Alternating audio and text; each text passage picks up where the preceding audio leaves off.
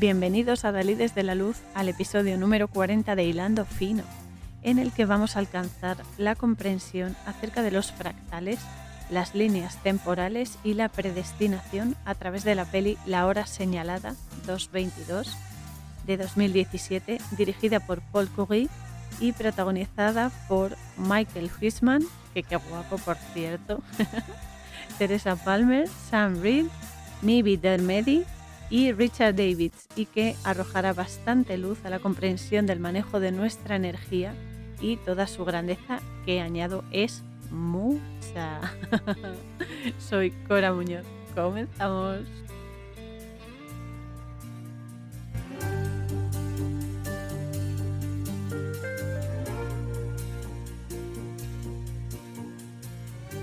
Esta peli comienza ya directamente enseñándonos un patrón de la ciudad de Nueva York, con las luces eh, por la noche y demás desde arriba, y la voz en off del protagonista comentando que al sobrevolar la ciudad se ven miles de lucecitas que representan a cada persona que la considera su hogar, a esa ciudad. Ya empieza aquí todo dando caña porque considera a las personas primeramente como luces y eso es lo que somos, por otro lado. Somos luz potentísima porque dentro de este recipiente de carne y hueso que todos tenemos para movernos por este plano fijo y estacionario, somos energía, somos almas muy vibrantes y lumínicas, esto es muy importante, interconectadas en un patrón sagrado que se retroalimenta a sí mismo constantemente. Cuando dice eh, nuestro protagonista lo de sobrevolar y ser consciente de esa estructura perfecta, nos está hablando clarísimamente de algo importante. Cuando vas más allá de lo aparente, puedes ver, entre comillas, la imagen completa de la situación, del lugar en el que estás o de la persona a la que estás conociendo, por ejemplo, y llegar a mejores razonamientos sobre la vida, porque obtienes más información que enriquece lo que ya de por sí conoces, pero solo superficialmente. Y esto es estupendo y nos pasa en todo momento a nivel macro y micro, o sea, a nivel de lo más general y a, nivel de lo más personalizado para cada uno porque cuando conocemos a alguien, por ejemplo, o estamos en una situación concreta, la primera impresión se basa en eh, la fachada, ¿no? que es lo que uno percibe directamente en ese preciso instante, es lo primero que impacta en ti, que ya es bastante importante. ¿no? Pero luego está la esencia, es decir, la energía de esa persona que está interactuando directamente con la tuya, te guste o no. Eso hace que te caiga bien, o que conectes enseguida, o que directamente te alejes de ella, o que haya problemas, etc. Pero luego también está, en el caso de que la cosa prospere, el indagar más en su forma de ser, en su interior, y empezar a conocer realmente quién es esa persona y cómo es de verdad, sumando todo esto a cómo actúa, porque todos nuestros niveles, físico, emocional, espiritual y mental, y por supuesto todas sus bifurcaciones, están igualmente interconectadas y lo que fluye o no fluye en uno hace que el resto de niveles funcione adecuadamente o no, porque si uno va chunguillo se va a notar en los demás. Como siempre, todo depende de la intención y la decisión que tomes en la utilización de tu energía, porque solo puedes controlar tu energía. Esto es muy importante, porque hay mucha gente que quiere eh, controlar o que quiere Mm, dinamizar, por así decirlo, la energía de otros, pero es que solamente puedes controlar cómo eh, gestionas la tuya. no se puede ser egoísta y decir, no, la mía no la toco, yo hago lo que me dé la gana, pero tú tienes que hacer esto, esto y esto porque a mí me parece adecuado. No, eso no va así. Pero bueno, también nos dice nuestro querido prota que las personas siempre se interesaron por la forma o el patrón de las constelaciones para predecir lo que les iba a pasar en la vida y que cuando logras entender cómo funciona esa dinámica, consigues saber y asimilar lo que sucederá antes que nadie. En esto se está refiriendo al tema del patrón y, por así decirlo, a saber qué es lo que va a pasar porque reconoces esas señales que se repiten. Es decir, que cuando, entre comillas, miras hacia arriba, es decir, cuando te elevas y prestas atención a lo que está más allá de lo obvio, de lo físico, cuando te vas a lo elevado y elevas tu energía, vibras alto, adquieres más calidad en la comprensión de todas las cosas y te das cuenta de que somos fractales, pedazos de una misma unidad, todos y cada uno de nosotros, con una chispa divina, nuestra alma, que te amplía el horizonte. Y así también te permite adelantarte a los acontecimientos que se manifiesten porque tú ya los conoces, porque has visto su repetición constante y los comprendes. Entonces sigues las señales de la vida que te guían y te nutren y llegas a mejores razonamientos en la vida. Y entonces, eh, después de esta pequeña intro, eh, bueno, pequeña gran intro, eh, vemos a un hombre que va caminando por la calle, una calle de Nueva York, y llega a la terminal central, que es la estación central de trenes, que está custodiada por un ángel de piedra sobre un reloj que marca justamente las 2 y 20 de la tarde. Y nuestro prota, que aquí sale, se llama Dylan. Me encanta este nombre, por cierto. es un nombre galés que significa gran marea o flujo grande. Aquí ya tenemos la frecuencia, que es la que cambia las cosas. Él es el que va, perdón, él es el que va a cambiar el, destino de Sara y de todos los demás. Y dice que cuando una estrella brilla mucho es porque está a punto de morir y que cuando las ve piensa que alguna persona también lo está haciendo, ya que él eh, simboliza a las personas como estrellas. Voy a beber un segundo. Y es muy curioso que diga eso, y el hombre entre en la estación con ese nombre, justamente la terminal central, porque allí va a ocurrir un asesinato. Y el eco de ese evento se repite una y otra y otra vez en forma de señales en la vida de Dylan, porque le están avisando de justamente ese patrón que se repite y se repite y se lo muestran a él y a Sara, por supuesto, porque son los que tienen que romper ese bucle ellos lo tienen que solucionar una vez lo comprendan. Y entonces aquí es donde hay que tener claro que una estación de tren, de autobús, de lo que sea, es un lugar de entrada y salida de almas, como por ejemplo los hospitales, ¿no? Ahí siempre están llegando almas, saliendo almas, llegando almas, saliendo almas. Es como digo yo, un aeropuerto almico, es mi broma personal, pero bueno. Y de ahí que tenga el ángel custodiando el tiempo. Y aquí es cuando nos muestran el eh, patrón específico que ve Dylan todo el tiempo. Primero, el hombre baja eh, unas escaleras. Eh, este hombre no sabemos todavía quién es, pero baja unas escaleras, es decir, hace una transición de lo más elevado de la persona, es decir, lo más ético, lo más moral, lo más espiritual, lo más positivo, a lo mundano, es decir, lo más chabacano, lo más mortífero también, mientras se saca una pistola de la espalda. Es decir, aquí va a haber un cambio de naturaleza, de la física a la espiritual, por las muertes que va a provocar. Después, el siguiente paso del patrón es un hombre leyendo un periódico, luego una pareja dándose un abrazo y también unos niños eh, que van con uniforme, salen del colegio o lo que sea, con una pelota. La gente se da cuenta de que este hombre lleva una pistola, que la ha sacado y que va a disparar a alguien y claro, se lía, se el asunto, se monta el pollo y aparece otro hombre que estaba comprando los billetes de viaje, se acerca a una mujer embarazada que estaba esperándole debajo del reloj y se pone delante de ella con otra pistola para hacer frente al hombre que la quiere disparar. Entonces, aparte de la apología de la violencia, que está en todas las películas, y bueno, en todas partes, el reloj marca justamente las 2 y 22 de la tarde. Entonces se hace un fundido en negro y se oyen disparos, gritos y el despertador de nuestro encantador Dylan, que además es guapísimo, me encanta este hombre, que despierta en su cama. Aquí nos dice que eh, es eso, ¿no? que es justo las 2 y 22. Entonces él está un poco confuso. Aquí hay que saber que las 2 y 22 tiene varias lecturas eh, gemátricas en gematría y me baso en la geometría hebrea, ¿vale? Por citar algunas, tenemos la más obvia. Por un lado está el 2 y por otro lado el número 22. Entonces el 2 ya sabemos que representa la dualidad, es decir, esta dimensión en la que todo está dividido en dos, pero que se complementa, la energía masculina con la femenina, noche, día, etc. Y se corresponde con nuestra dimensión energética, es una esfera energética que tenemos todos, que se llama Jogma en hebreo, pero que es sabiduría. Luego tenemos el número 22. El número 22 representan las 22 opciones o maneras de cumplir nuestra misión o destino en cada encarnación. Son las 22 letras del alfabeto hebreo.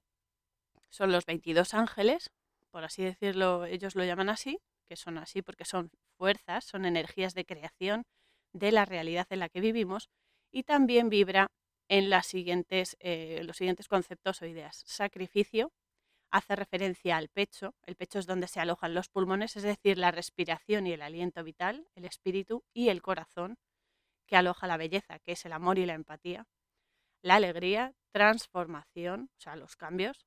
El trigo hace referencia, eh, la gematría de la palabra trigo en hebreo es, la, es justo 22, que el trigo es la semilla, ¿no? Es lo que sembramos en nuestro interior y a base de esfuerzo y amor consigamos, o sea, conseguimos que florezca y que dé sus frutos, ¿no? Es en lo que ponemos nuestra energía y nuestro esfuerzo para salir adelante o para dar vida a un proyecto, desarrollar una capacidad, etc. También vibra en bondad, bendición, ensamblar, unir o conectar el significado de las cosas a través de las letras, energías o los símbolos, es decir, unificar el lenguaje estructurado con el lenguaje simbólico y, e igual pensamiento estructurado y pensamiento simbólico, es decir, conectar ambos extremos, la dualidad, conectarla y unificarla, porque eso es lo que somos, somos uno. También vibra en equidad, es decir, formar un equilibrio. También hace referencia a, entre comillas, el resucitado, el que está vivo, es decir, Jesús, Yeshua, porque fue el que revivió, pero también, y según nuestra intención, aquí la intención siempre es esencial, eh, y va, a marcar que eso sea positivo o negativo al dirigir esa energía. ¿no? También significa disparo, cortar, filo o algo afilado y cabra, una cabra, cabritillo, cabritilla, etc. Por otro lado, tenemos otro aspecto de ver este 222, ¿no? que es quitarle los dos puntos y verlo como 222, que eh, está vibrando en la energía de ser fuerte, unir, amplitud, arrodillarse en el sentido de ser humilde y empático, estancias, las estancias, eh, habitaciones, habitáculos y demás, pero metafóricamente son situaciones, estancias, momentos en los que estás viviendo y se está dando cierta, em, cierta actividad importante. También hace referencia al primogénito, algo prolongado en el tiempo, rasgar, renunciar, maldecir, en el sentido de echar una maldición y también de insultar. El opositor con mayúscula, el opositor con mayúscula es el demonio, es el mal, es el que se opone a lo bueno, el que te reta a que mejores, te pone a prueba para que tú seas capaz de discernir lo que está bien y no cedas a sus chantajes. El opositor está zumbando por, por este plano a la bestia y nos está tentando constantemente. Y también el, 222 vibra en la máxima expresión que, a lo que puede llegar algo o alguien y también la, el concepto de para siempre, algo infinito. En este caso, temporalmente hablando, es como un bucle, ¿no? Un bucle dura y se repite y se repite como los ecos de muerte, igual. Pues así. Entonces, esto es lo que tenemos de primeras. Todo esto es lo que está en juego en este momento, en la trama y durante toda la peli es el hilo conductor básico de la historia, pero es que además hay otras permutaciones curiosas y muy interesantes a nivel eh, numérico. ¿no? Por ejemplo, si sumamos la hora, 2 más 2 más 2 nos da 6. 6 es el hombre, el, hombre en proceso de realización. Aún no está completo porque eh, le falta conectar sus opuestos, ¿no? Le falta unificar su dualidad para ser consciente, es decir, le falta elevarse y vibrar alto para tener esa conciencia de la vida. Pero la hora, esa es la hora en eh, formato em, en formato universal, ¿no? Pero es que luego la hora en formato europeo, por ejemplo, sería 14.22. Pero si se suma el 1 más 4 más 2 más 2, nos dan 9, que es el hombre completo, realizado y consciente de su energía y de la de otros, por supuesto, y de cómo funciona y que está conectado a su máxima expresión y a lo sagrado, que está conectado a Dios, a la fuente, al origen o a lo supremo, llamadlo como queréis porque es lo mismo. Y el 9 es el hombre consciente cuando aúna cuerpo físico, espíritu y alma, que es nuestra Trinidad, a través de sus emociones, pensamientos, acciones físicas y creencias y lo equilibra así, unificando sus dos energías, la femenina, que es pasiva e intuitiva, y la masculina que es activa y que es más física.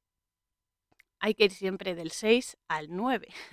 es así, es así. Hay que saber girarse, ¿no? Y es buenísimo porque siendo la misma hora, es decir, la misma energía, tanto 2.22 como 14.22, cambia en vibración. Y este es el detalle que más me gusta, porque siendo lo mismo, implica varias cosas, porque tienes el 6 y el 9 implícitos en ambas formas de expresarlo, de interpretarlo. Sin embargo, la vibración es diferente. En nosotros ocurre lo mismo. Tenemos energía que no es ni positiva ni negativa, es simplemente energía. La energía no tiene mm, polaridad hasta que tú le metes intención. Pero que puede mantenernos en un 6, es decir, ser una persona que no se completa, bien porque no puede o no sabe todavía, o bien porque no quiere, porque muchas veces no queremos pasar del 6 al 9.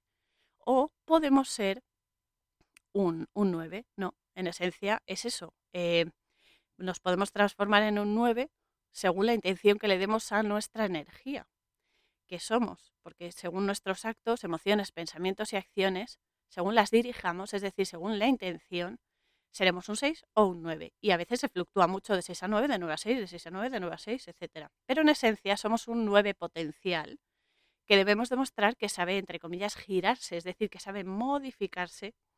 Por eso, cuando eh, te haces consciente como Neo en Matrix, puedes modificar las leyes físicas, que esto es la parte, una de las partes más chulas de la peli de Matrix, pero es cierto, o sea, trasladado a nuestra vida consciente, modificas tu energía, modificas la forma en que usas tu energía y eso hace que todo cambie porque tú no te vas a comportar igual. Por lo tanto, el feedback que vas a tener de los demás va a ser diferente porque no, vas no va a interactuar la energía de igual manera.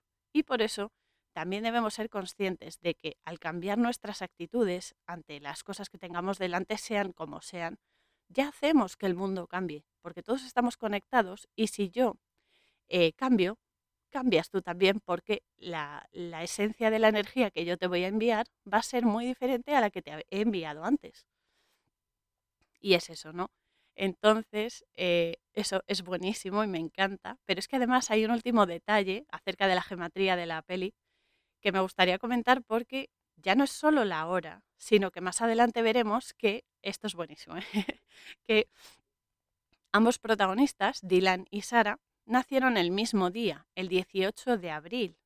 De ahí lo de que siempre salga la constelación de Aries, que es la protagonista, porque em, es en abril, ¿no? Entonces, si sumas 1 más 8 más 4, te da 13, aparte de ser mi número favorito junto con el 8, el 13 vibra en Ahaba. Ahaba en hebreo, eh, o sea, es la palabra en hebreo, pero en español es amor.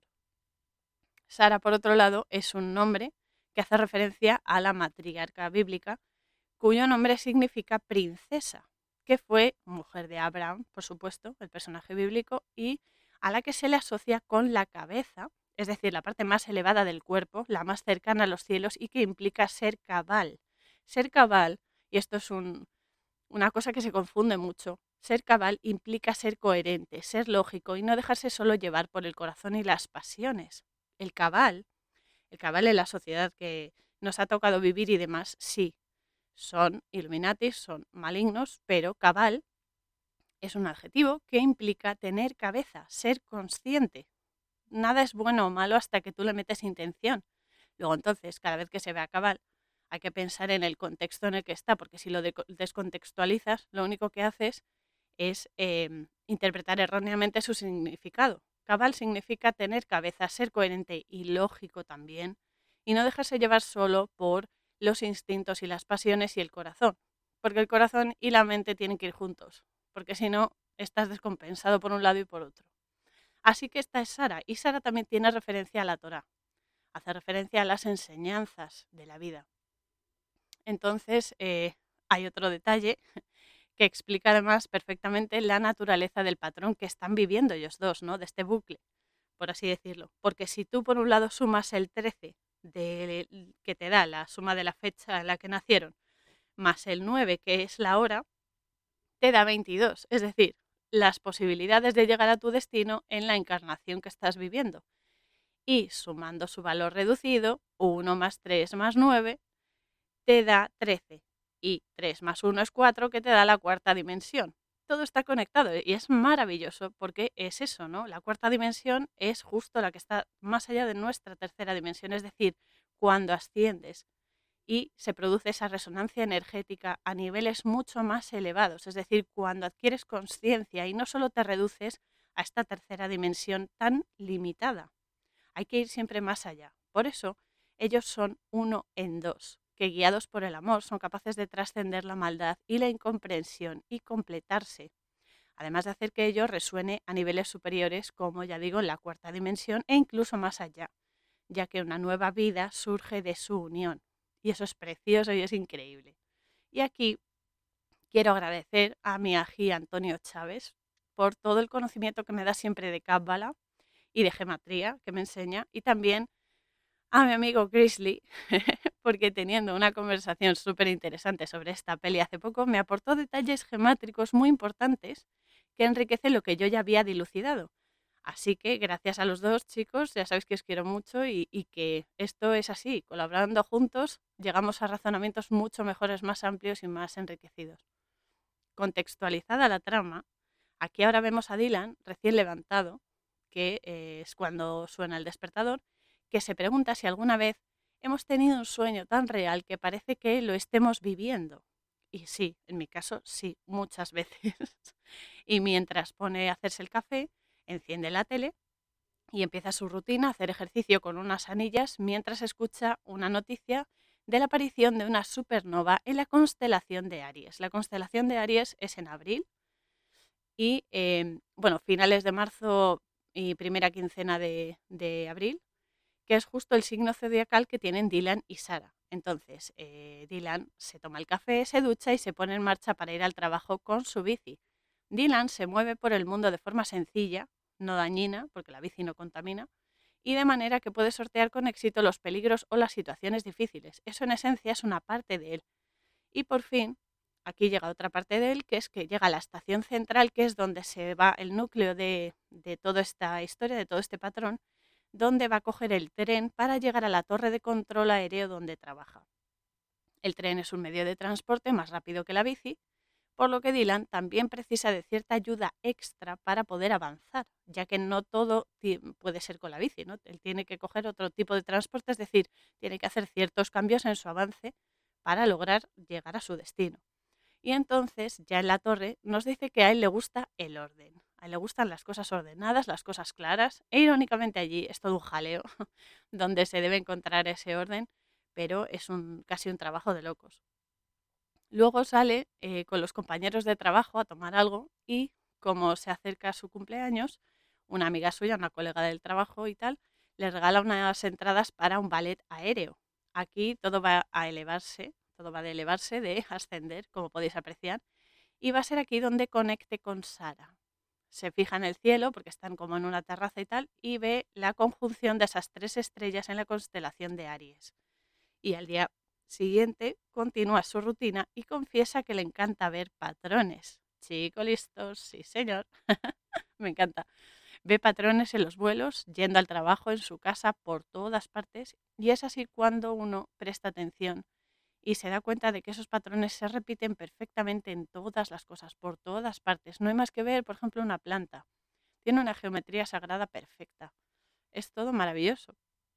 Entonces, aquí en la, en la actuación esta del ballet aéreo, aparece por fin Sara, que eh, ahora mismo, o sea, no está ahora en, en, el ballet aéreo, pero sí se ve que antes de eso está en uno de los vuelos que tiene que aterrizar y Dylan está dando los permisos pertinentes para que aterricen y justo el reloj marca las 2.22 de nuevo y se produce una especie de ola expansiva que sacude el avión y hace que Dylan vea el tiempo, que lo vea, lo perciba en todas sus posibilidades y conecte la línea temporal del incidente en la estación, que se ve al principio, con ese preciso momento de aterrizaje del avión donde va Sara, porque todo esto es, una, es un aviso, es una señal inmensa que le está dando a Dylan las pistas sobre lo que eh, va a suceder. Y justo cuando aparece eh, el avión eh, que está aterrizando, hay otro que quiere despegar. Entonces, justo cuando parece que ambos aviones van a chocar, Dylan consigue salvar la situación porque mm, se adelanta en el tiempo y ve la trayectoria de ambos y sabe hacer que no choquen.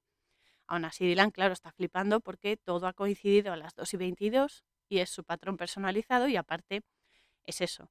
La mujer de recursos humanos lo, recibe en el despacho y le suspende durante cuatro semanas y queda pendiente de una evaluación psicológica por el hecho de que ve patrones y porque se ha arriesgado demasiado y ha podido matar a casi 900 personas. ¿no?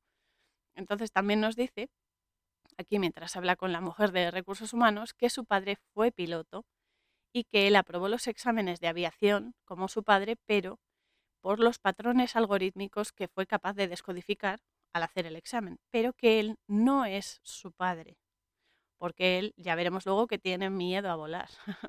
es muy irónico, pero la vida es así. Al día siguiente vuelve a la estación de tren y se fija en que la bóveda del edificio de la estación forma, bueno, posee las constelaciones de los signos zodiacales y demás, y entre ellas la que destaca es la de Aries con esas tres estrellas unidas que forman un triángulo.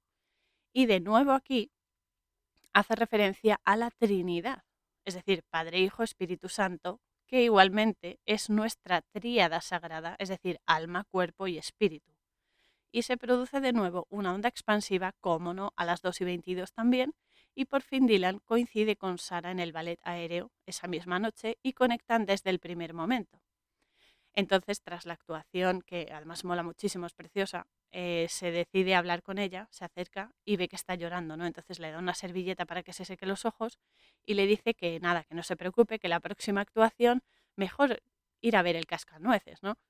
Y entonces aquí esto me hizo mucha gracia porque, claro, aquí, como no, en todas las pelis nos ponen su, entre comillas, firma, porque tenemos, esta es una referencia a lo del cascanueces, a la panda Illuminati que está detrás de toda esta manipulación de, este plano en el que vivimos, porque el cascanueces es una obra absolutamente masónica en su forma y contenido. Entonces eh, se van por ahí a cenar y Dylan irónicamente le dice que, claro, que no es piloto como su padre porque le da miedo volar y también teme a la muerte. Es muy irónico porque él controla que la gente no muera a través de, los vuelos, es buenísimo. Y es eso, es curioso porque lo que a él le da miedo es soltar lastre ¿no? en su vida y teme liberarse del peso de su pasado. Entonces ella le dice que también tiene, entre comillas, un trauma, ¿no? porque ella quiso ser siempre bailarina, pero que trabaja en una galería de arte. Y al final eh, Dylan le confiesa la metedura de pata que tuvo eh, con el control del vuelo en el que ella iba. Entonces, ella sí se lo confirma que iba en ese vuelo y él se da cuenta de que casi la mata, entonces se pone muy nervioso. Sin embargo, ella lo ve desde otro punto de vista y esto es lo bueno, que cuatro ojos ven más que dos. Entonces ella le dice que no, que no, que justamente al revés, que él consiguió salvarla de la muerte con la maniobra que pudo visualizar, ¿no?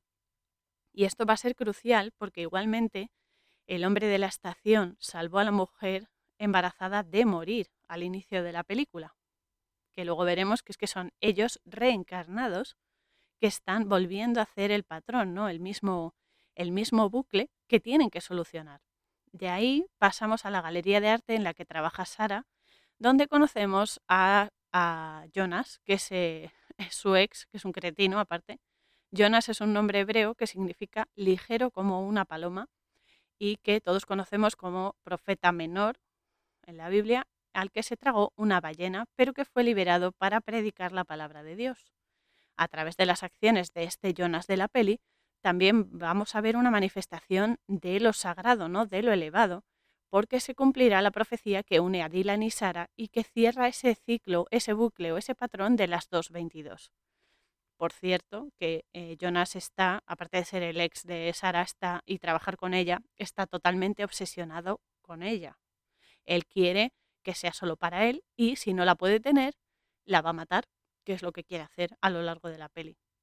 Después Dylan recibe una llamada de la estación central porque al ir en el tren y eso perdió su cartera em, en, eh, pues eso, en el metro de camino allí y tal, pero eh, se la devuelven porque la han recuperado y cuando va a recogerla comienza a ver otra vez la dinámica del patrón. El hombre leyendo el periódico, la pareja abrazándose, los niños con la pelota, la mujer embarazada y por supuesto el reloj vuelve a marcar las 2.22 y las luces parpadean y algunas explotan.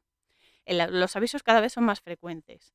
Y entonces Dylan se va a la galería de arte directamente donde trabaja Sara con el ex y demás, y salen juntos. Y ella le cuenta que por una caída no pudo ser bailarina porque se rompió eh, varias zonas de la rodilla y él le dice que baile con él ahí en el parque. Entonces, aquí hay que saber que en el medio audiovisual el baile simboliza la pasión y la atracción física y sexual. Es como cuando se ve, por ejemplo, una, una chimenea con un fuego así, con llamas bonitas y tal, siempre implica algo sexual o pasional o demás. Entonces, obviamente pasan la noche juntos y aquí descubren que cumplen años el mismo día y nacieron el mismo año también. Luego se ve que Jonas eh, se entera que, Sara, eh, que Sara sale con alguien y obviamente pues eso no le gusta porque ya digo que está obsesionadísimo. Y Dylan, mientras tanto, va en un taxi y sigue viendo patrones por todas partes, pero de repente tiene un accidente justo delante de la estación de tren eh, mientras va en el taxi y ahí, por ese incidente, por ese accidente que sufre, logra ver otra secuencia más de lo que pasó anteriormente allí. Y le cuenta a Sara que le ocurre día tras día. Aquí hay que saber que cuando tú tienes un accidente o te das un golpe en la cabeza o alguna cosa así, sí es verdad que se abren canales. Entonces muchas veces las personas, por ejemplo en operaciones y demás, se estimulan ciertas zonas o se inhiben ciertas zonas y es posible que puedas ver más allá en ciertos momentos, porque es una zona súper delicada. Y esto más o menos le está pasando, ¿no? Que se ha tenido que dar el golpazo para eh, desencriptar más eh, partes del, bucle este que está viviendo. Después se ve que Dylan empieza a apuntar todos los detalles del patrón que se repite y se repite y se repite. Y luego va a la inauguración de la obra de Jonas en la galería donde trabaja con Sara, que se llama Convergencia, que esto, el nombre no está hecho así por casualidad, porque convergencia significa coincidencia o confluencia, en este caso de energías y del patrón, ¿no? Y están en la galería donde Jonas, pues eso, intenta marcar territorio con Sara y no sé qué, y es como que la intenta apartar de, de Dylan y tal. Entonces la presentación eh, se basa en la ciudad de Nueva York, pero se centra concretamente en la estación central de tren. Y Dylan se da cuenta una vez más que el patrón se vuelve a repetir aunque esta vez en forma de holograma, porque es una representación como digital que hace Jonas y demás. Pero claro, es que Jonas es el asesino que al inicio que mató a la mujer embarazada. Entonces Dylan y Jonas pues se enfrentan, se empiezan a pegar y tal, eh, como pasó en el asesinato del inicio de la peli, y luego Dylan le cuenta a Sara que la presentación de Jonas coincide con todo el patrón que ve constantemente. Dylan y Sara dejan de verse porque, claro, Sara está muy nerviosa y no sabe ya qué pensar, pero sin embargo Dylan sigue investigando sobre la estación central y, todo lo relacionado con ella. ¿no? Y cuando Dylan está entrenando con las anillas en su piso, una de las cinchas que sujeta una de las anillas se suelta de la viga del techo y él cae al suelo.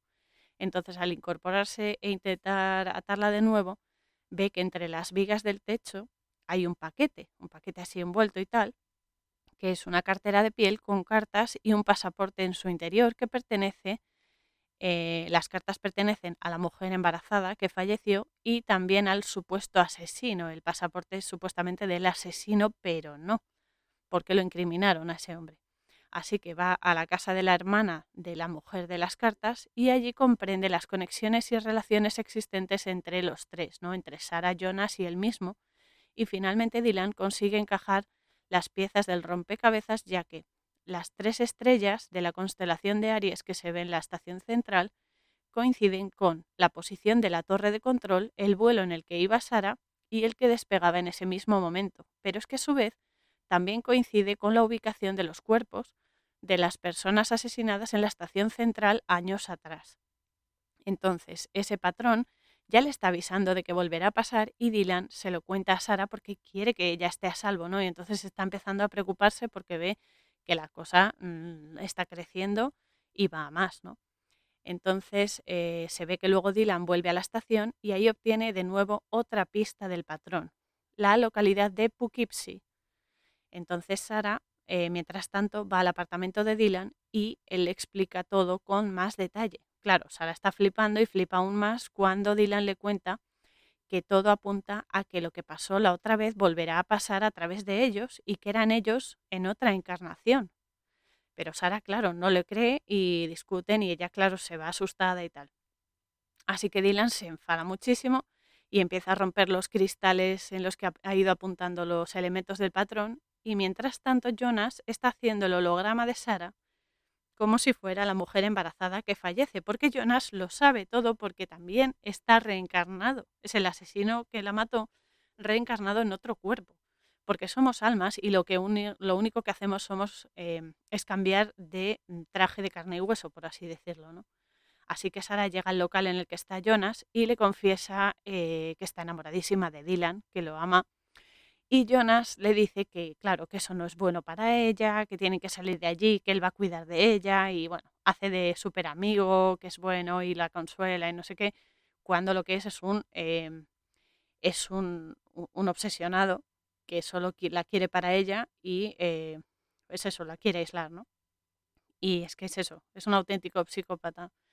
Mientras tanto, mientras eh, Sara y Jonas están hablando, Dylan está en la cornisa de la azotea justo en lo más, en, el borde de la azotea y se fijan las estrellas y nos hacen aquí el primado negativo de que las constelaciones son un mapa de los cielos, tanto físicos como espirituales, a través de los que guiarse, porque los mapas que conocemos, esto os lo digo yo, no sirven para nada. Y aquí aprovecho para eh, recomendaros el canal de Pachamama Flat, tanto en YouTube como en Odyssey, Mejor en Odyssey porque en YouTube les han censurado contenido y es un contenido muy, muy relevante y muy importante que os ayudará a comprender esto de los mapas y muchas más cosas.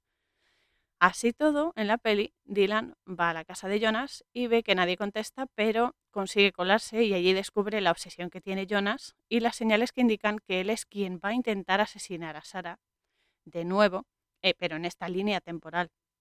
Entonces en el estudio de Jonas ve que tiene muchísimas telas así colgadas con únicamente un ojo de Sara impreso. Por supuesto, el ojo que todo lo ve para de nuevo recordarnos que son ellos, los Illuminati, quienes manipulan absolutamente todo en este sistema corrupto. Así que Dylan intenta avisar a Sara que va en un taxi con Jonas a la estación central, pero eh, Sara no le coge el teléfono y Dylan sale corriendo hacia allí rápidamente para eh, evitar eh, la muerte de Sara, ¿no? Sara se da cuenta de que han llegado casi, casi a las 2 y 22 a esa estación y Jonas le dice que la espere junto al reloj, justo como en el pasado. Dylan escapa de la poli, que es porque se sube a un taxi y la poli le lo detiene y le dice, pero ¿qué haces encima del taxi? Bájate, no sé qué. Bueno, el caso es que se escapa de la poli y llega a la estación corriendo, justo cuando Sara se da cuenta de que todo es real, de que es cierto lo que está pasando, que se está repitiendo ese bucle. Y Jonas quiere cargarse a Sara porque no soporta que ningún otro hombre esté con ella, pero Dylan llega corriendo, corriendo y se interpone y la bala le da a él. Entonces le hace una herida así en el, en el abdomen y demás, que por cierto está muy cerca del, del estómago y eso podría haberlo matado, porque el estómago es un órgano súper, súper vital y se desangra rápido. Pero bueno, el caso es que aún así la poli eh, llega allí y abate a Jonas y Dylan sobrevive mientras ponen, porque bueno, se ve que sobrevive porque pasa las 2 y 22, pasa las 2 y 23 y Dylan sigue vivo, ¿no? Y luego nos ponen imágenes de los patrones y de la reencarnación que han tenido, o sea, los mismos momentos que han vivido ellos eh, en el pasado se ven ahora en Dylan y Sara. Aquí Dylan aclara que Jake, Jake era el, el hombre de, que estaba en el pasaporte que encontró en el paquete con las cartas, aclara que Jake no era realmente el asesino, sino que fue incriminado por la policía porque un policía estaba obsesionado con la mujer embarazada. Y realmente Jake fue quien salvó a la mujer, al igual que Dylan ha salvado a Sara y a la niña pequeña que han tenido juntos, porque Sara se da cuenta en la estación de que está embarazada. Y al final nos meten, para eh, cerrar el broche, como no, un inmenso primado negativo, que nos lo dice nuestro amadísimo eh, Dylan, que dice que al final solo el amor consigue revelar la verdad. Y aquí tengo que decir que esto es muy cierto, esto es una verdad como un templo, chicos, porque el amor es la fuerza más poderosa y más verdadera que existe. Y nosotros somos amor incondicional. Somos luz, somos una energía superpotente y somos uno. Todos y cada uno de nosotros somos fractales de una unidad maravillosa que se está reconociendo a sí misma a través de nosotros, que somos sus infinitos fractales, que interaccionamos en patrones que nos enseñan esa verdad tan sagrada y tan grandiosa, porque es que es así, o sea, cuando uno se da cuenta de esto, ve la, enormidad que tenemos. Es que es así, somos alucinantes y que no nos engañen diciendo que somos poca cosa. No, no, no, no, no. O sea, somos súper poderosos. Lo que pasa es que nos tenemos que hacer conscientes de ese poder y hacernos respetar por eh, las élites, obviamente. Y aquí aprovecho para recomendaros, mm, lo aprovecho por el primado este negativo, para recomendaros el canal de mi amado, por siempre además, Enrique Pérez, que el canal se llama Exponiendo la Verdad, en el que tenéis directos excelentes con todo el primado negativo que nos meten a través del medio audiovisual y demás joyitas que también introducen y que gracias a su esfuerzo, su dedicación, su amor y por supuesto su paciencia, eh, Enrique conseguirá que podáis reconocer esas mierdas, porque son una mierda, así de claro, y podáis escudaros contra ellas. Enrique, ya sabes que te quiero infinito y que allá vamos, nene, un besazo gigante. y es eso, al final de la peli, Dylan se ve que se ha hecho piloto y eh, llega al piso donde vive con Sara tras, eh, pues eso, tras haber hecho algún vuelo y tal y Sara lo mira por la ventana mientras acaricia la carita de, la hija que tienen ambos, que es preciosa además. Y Dylan se da cuenta de que el patrón que arrastraban sus almas, aunque en diferentes cuerpos, se ha roto por fin y ahora pueden vivir plenamente. Que eso es lo bueno, darse cuenta de que cambiando las cosas también puedes cambiar el destino. Entonces, quiero hacer un apunte final referente a estos patrones. Los patrones ya sabemos que son conjuntos de sucesos o de objetos también, que se repiten constantemente de forma estructurada. Y es que estos patrones se repiten hasta que, por ejemplo, como en el caso eh, de la peli, se cambia el sentido y la orientación de esa energía. Un ejemplo muy, muy conocido son los patrones familiares, en los que aquellas cosas que eh, no se han solucionado en una generación X de esa familia se pasan a los descendientes hasta que se logra un estado de equilibrio de fuerzas, por así decirlo, que logra que se subsanen los daños que los eventos que se han producido hayan causado a las personas. De ahí lo de que muchas veces eh, te pasen cosas y tal y digas, joder, es que esto no es mío. Claro, no, es que esto no lo solucionaron tus abuelos, por ejemplo, y te toca a ti solucionar la papeleta porque tus padres tampoco lo solucionaron. y es así, ¿no? De cualquier forma, lo importante aquí es que tenemos la grandísima capacidad de reconocer estos patrones y siguiendo las señales que nos vamos dejando a lo largo de la existencia, porque son nuestras almas las que nos dejan esta guía, estas señales tan maravillosas, se pueden solucionar. Solo hay que observar y escuchar y aceptar con humildad las cosas que sucedan, porque muchas veces pecamos de, no, no, yo sé lo que tengo que hacer, no sé qué. Pues a lo mejor te equivocas, haz caso, sigue las señales y es eso, ¿no? Transformar esa, esa incomprensión en entendimiento, energía renovada, conciencia y, por supuesto, vida. ¿no? Hay que apostar siempre por la vida, porque somos inmensos, chicos. Somos amor incondicional y luz a plena potencia. Esto, esto es alucinante y es así. Y estamos todos interconectados en un patrón lumínico insondable que nos retroalimenta constantemente. Y añado que no nos deberían cobrar la luz por esto. Por esto mismo, la luz debería ser gratis. Tesla llevaba razón. Y fíjate, lo ningunearon de tal manera que, vamos. Y todo porque iba a decir la verdad. es que es muy fuerte, pero bueno. Desde aquí os animo a que mantengamos ese flujo descomunal de energía que somos y que tenemos y que nos ayudemos entre todos. En vez de enfrentarnos por esas pequeñas diferencias que sí que nos hacen originales, porque son muchas más las cosas que nos unen que aquellas que nos separan, y debemos reforzarnos entre todos y hacer un acuerdo de mínimos en el que caminemos juntos con nuestras peculiaridades hacia una misión común. Y esa misión común en la que todos tenemos que estar a una es liberarnos de este sistema reptiliano que está corrupto y enfermo, porque somos almas y las almas son libres y la libertad no es negociable en ningún momento. Así que, ¿por qué les vamos a dar la satisfacción de someternos a ellos? Juntos somos invencibles y ya es hora de ponerles las cositas claras. El próximo sábado, que ya es, oh la la, 22 de enero de 2022, es que me encanta este año, tiene tantos doses, es que me vuelve loca. Pues eso, regresamos al inicio a través de la peli Orígenes, I Origins, de 2014, para comprender un poco mejor la naturaleza de la realidad y sus infinitas posibilidades. Y mientras ya sabéis que podéis curiosear mi sitio web, coraurzon.wixsite.com barra la posada fronteriza, que podéis dejarme mensajes de voz en el link que hay de Anchor al final de la descripción de este y del resto de episodios del podcast y poneros en contacto conmigo a través de auriel113.yahoo.com.